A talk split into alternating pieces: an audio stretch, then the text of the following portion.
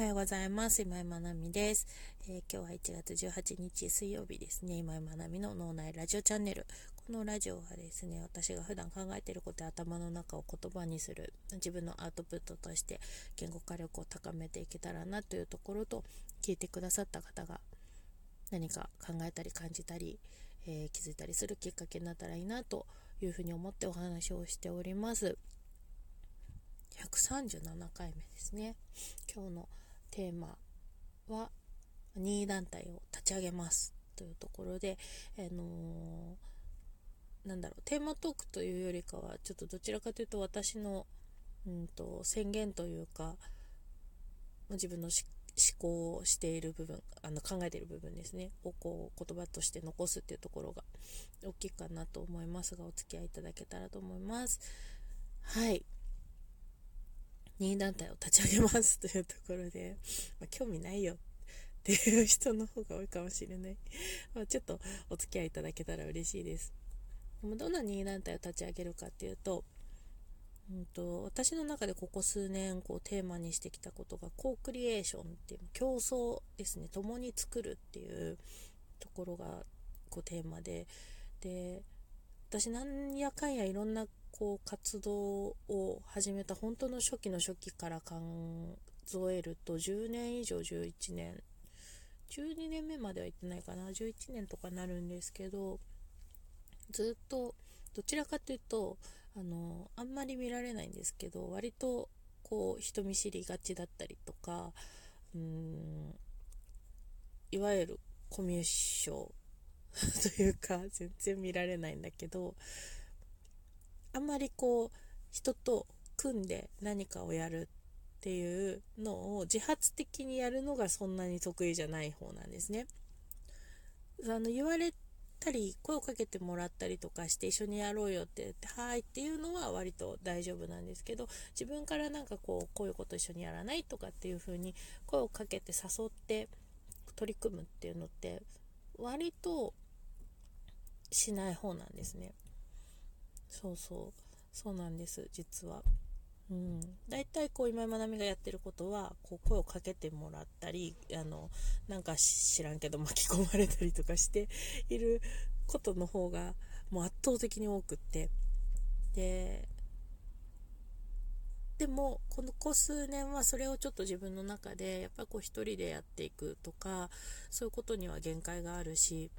うん、もうちょっとこう広く大きく社会を見た時にやっぱこう誰かと組んでやるとかチームでやるとかみたいなところってちょっとずつこう自分の中で意識が立ってきた部分で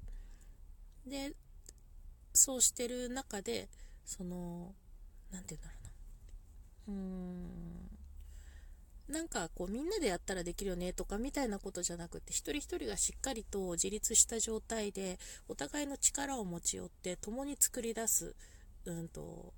作り上げるみたいなそういうま自律的な関係性の中でチームを組んでやっていくみたいなところを築いていけたらすごくいいなっていうのがあってそれでテーマがすごく競争コークリエーションっていうところに向いていたんですけどそれをこう自分の中でもやっぱりこう手応えを感じることがあったりとか、えー、いろいろ改めて今までも声をかけてもらったりとかあの 巻き込まれたりとかっていうのは多かったんですけど改めて自分がそういう意識を持ってる中で声をかけてもらって誰かと一緒に何かをする何かを生み出すっていうところをやっていた時にやっぱすごく充実するんですよね。うんでこう変に我慢をしたりとか何か自分を抑えたりとか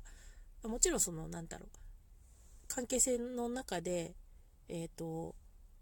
なんだろうコントロールする部分はもちろんありますよ。だけどそうではなくってこうなんか自分を変に抑えたりとかなんか仕方なくみたいなことはなく自分をしっかり出していきながら自分を生かしていきながら誰かと一緒に何かを生み出すっていうところが非常にこう力が湧く部分になってきてでこれをやっぱりもうちょっと大きな形にしていきたいなっていうのが自分の中でずっとあったんですよね。でうーんこうこの先自分がどうしていこうかって考えている中でいろいろこうもうちょっと大きくお仕事の規模とかも大きくしていきながらやっていきたいことっていうのがある一方でもうちょっとそのうーん新潟っていう地に根ざして新潟の人たちとタッグを組みながら何かこう地域貢献できたりとか、まあ、地域の、うん、中で動いていくっていうこともしていきたいなと思っていて。でそこでこう何をしていこうかっていう中でやっぱ競争っていうのを一つのテーマに置きながら、えー、新潟の地で新潟の人たちと一緒にこうやろうよってこう何て言うんだろうな。応援し合いながらとかお互いの力を生かし合いながらとかそんな形で何かをこう動かしていくっていうのをやれたらいいなっていうところであのコークリエーション新潟っていう任団体を立ち上げます。はい。コークリエーションはまさにあの今まで話してるみたいに競争ですね。で新潟っていうのをあえて入れることで、まあ、新潟の地で新潟の人たちとっていうところがあの自分の中の思いとしても強くあるところです。で何て言うんだろうな。すごく持ってるポテンシャルは非常に高いけれどもうまく活かせないとか活かしきれないとかうん新潟の人ってすごく多いと思うんですよね。すごくいいものを持ってる、まあ、地域もそうなんですけどリソース資源となるものはたくさんあるんだけれども例えば新潟の人たち新潟の魅力って何ですかっていうと何もないよね新潟ってっていう言葉が出てきてしまったりとかで逆にその I ターンとか U ターンとかで来てる人たちは新潟ってめっちゃいいところだよねみたいな感じで外から来た人が一生懸命新潟を盛り上げてくれてるっていうのが今の新潟の現状だったりするんですよね。それももちろんすごくいいことなんですけど私たちこう新潟に長く住んでいる人間だったりとか、まあ、子供たちなんか生み生まれ育っているわけですよね。でその親である私たちとかなんかそういうその新潟の地にもう根ざしている人たちがもっともっと元気になって、えー、新潟のいろんなリソースを生かしながら生かし合いながら何かを生み出していくってそういう面白いことをやっていく。で子供たちにそういう姿を見せていく。っていうそういう姿を見せられる大人を増やしていく。夢を語れる大人を増やしていく。思いを情熱を語れる大人を増やしていくっていうのがすごくこう私がこれからやっていきたいことの一つであるなというふうに思っています。で、まあ、そういうのをやれる団体を作る。ですね。でずっとこう一人で活動している期間も長くってでうん今でこそ今いろんなところで行政含めてあちこちこう顔出させてもらってまあまあ割といろんな会議とかで意見を言ったりとか、まあ、今井さんの意見を聞かせてくださいみたいな場面が増えてきたんですけどやっぱりそこに至るまでってすごくうーん10年とか時間がかかってるんですよね。でこう、まあ、若さもあったしこう一生懸命とにかくやってきたっていうところがあってある意味こう戦ってきた部分が結構強かったなと思うで今割とま需要的な方たちの中で恵まれて